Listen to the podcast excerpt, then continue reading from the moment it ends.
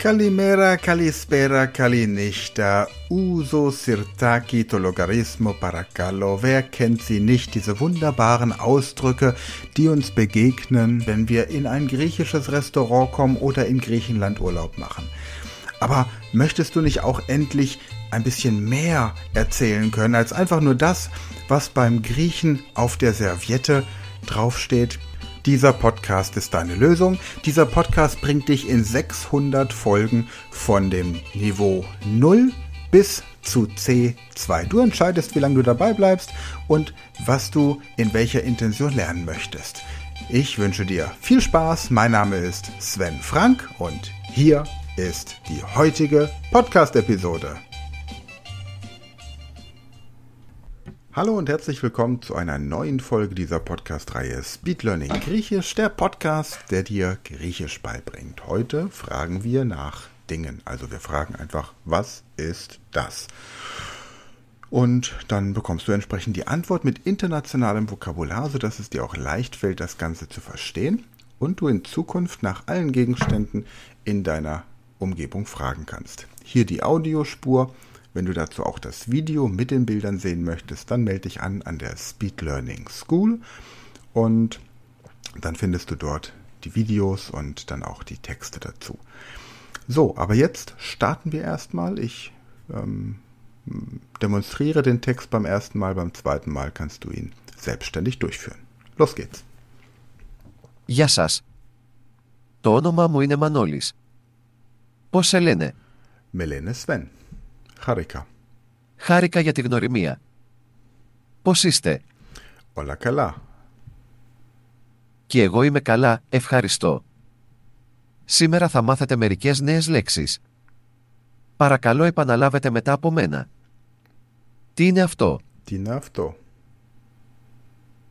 Αυτή είναι μια μπάλα. Αυτή είναι μια μπάλα. Τι είναι αυτό; Τι είναι αυτό; Αυτό είναι ένα μπαλόνι. Αυτό είναι ένα μπαλόνι. Τι είναι αυτό; Τι είναι αυτό; Αυτό είναι κακάο. Αυτό είναι κακάο. Τι είναι αυτό; Τι είναι αυτό; Αυτός είναι ο καφές. Αυτός είναι ο καφές. Τι είναι αυτό; Τι είναι αυτό;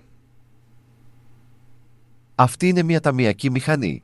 Αυτή είναι μια καμή μηχανή. Oh God. Τι είναι αυτό; Τι είναι αυτό; Αυτό είναι σοκολάτα. Αυτό είναι σοκολάτα. Τι είναι αυτό; Τι είναι αυτό; Αυτό είναι ένα μπλουζάκι. Αυτό είναι ένα μπλουσάκι. Τι είναι αυτό; Τι είναι αυτό; Αυτές είναι πιτζάμες. Αυτές είναι πιτζάμας. Τι είναι αυτό; Τι είναι αυτό; Αυτό είναι μια οικογένεια. Αυτό είναι μια οικογένεια. Τι είναι αυτό; Τι είναι αυτό; Αυτό είναι ένα έντομο. Αυτό είναι ένα έντομο. Τι είναι αυτό; Τι είναι αυτό; Αυτά είναι τα μαθηματικά. Αυτό είναι τα μαθηματικά. Τι είναι αυτό; Τι είναι αυτό; Αυτό είναι ένα φάρμακο. Αυτό είναι ένα φάρμακο. Τι είναι αυτό; Τι είναι αυτό; Αυτό είναι ένας κινητήρας. Αυτό είναι ένας κινητέρας.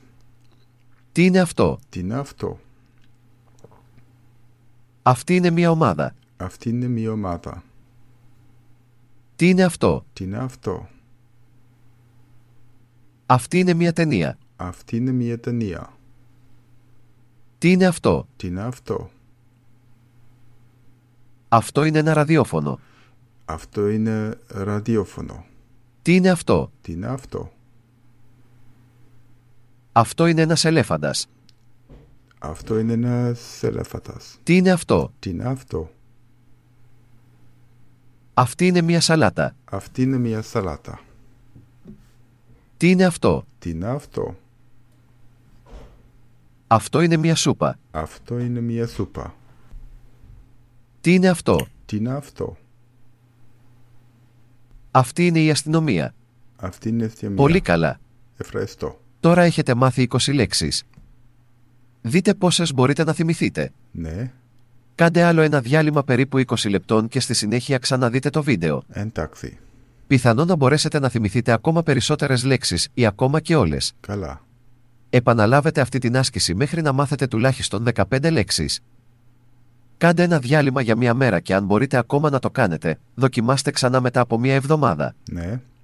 Διασκεδάστε ξανά και την επόμενη φορά θα μάθετε πώς να κάνετε ερωτήσεις, να δίνετε απαντήσεις και πώς να λέτε όχι. Adio.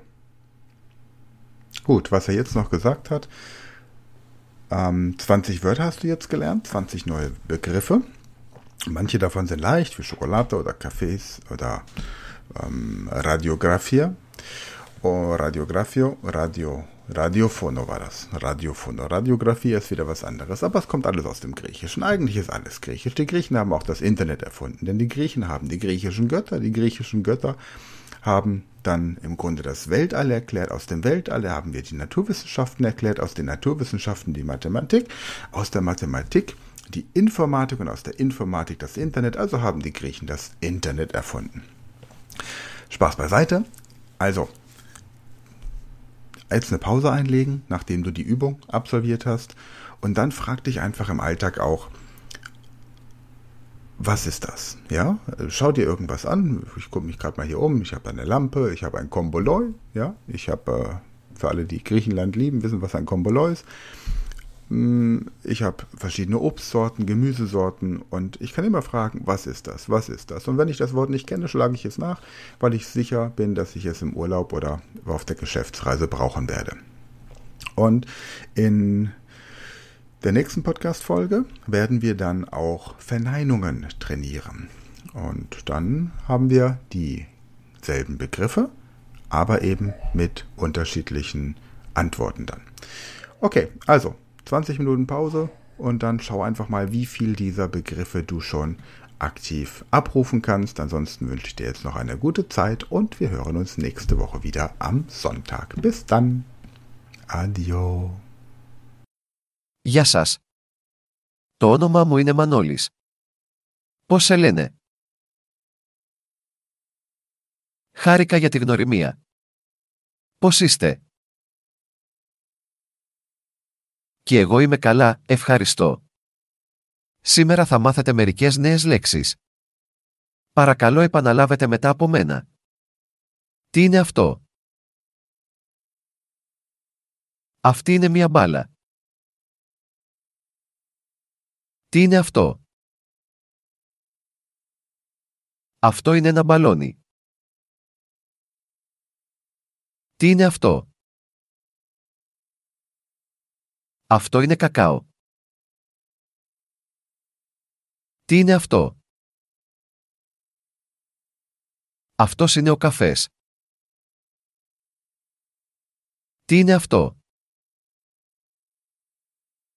Αυτή είναι μια ταμιακή μηχανή. Τι είναι αυτό; Αυτό είναι σοκολάτα. Τι είναι αυτό;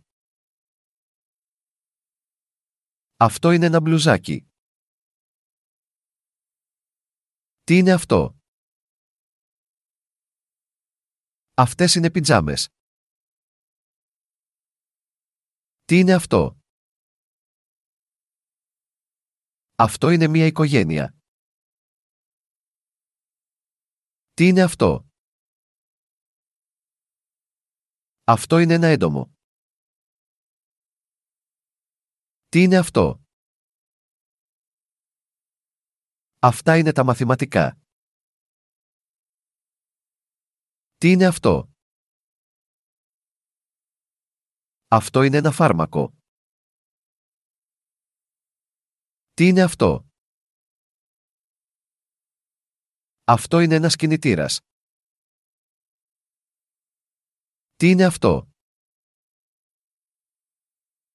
Αυτή είναι μια ομάδα. Τι είναι αυτό; Αυτή είναι μια ταινία. Τι είναι αυτό; Αυτό είναι ένα ραδιόφωνο. Τι είναι αυτό; Αυτό είναι ένας ελέφαντας.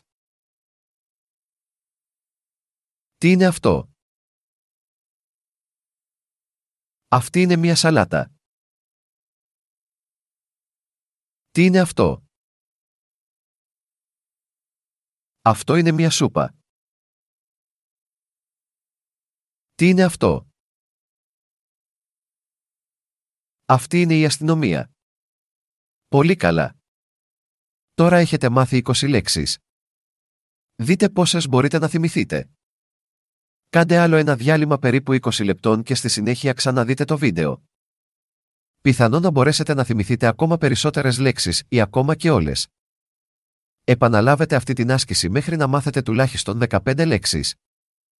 Κάντε ένα διάλειμμα για μία μέρα και αν μπορείτε ακόμα να το κάνετε, δοκιμάστε ξανά μετά από μία εβδομάδα. Διασκεδάστε ξανά και την επόμενη φορά θα μάθετε πώς να κάνετε ερωτήσεις, να δίνετε απαντήσεις και πώς να λέτε όχι. Das war eine weitere Folge dieser Podcast-Reihe Speed Learning Griechisch der Podcast für alle, die Griechisch lernen wollen. Ich freue mich, dass du dabei warst und wenn du das Tempo erhöhen möchtest, schneller und effektiver Griechisch lernen möchtest, dann gibt es zwei Möglichkeiten für dich.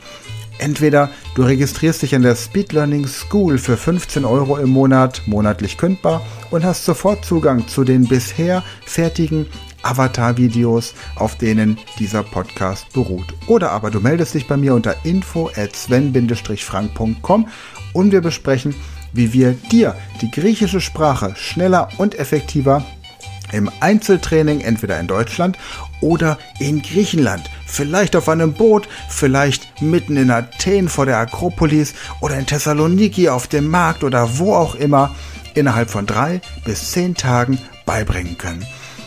Melde dich jetzt info at sven-frank.com. Ansonsten hören wir uns nächste Woche. Ich freue mich auf dich. Bis dahin eine gute Zeit und adieu.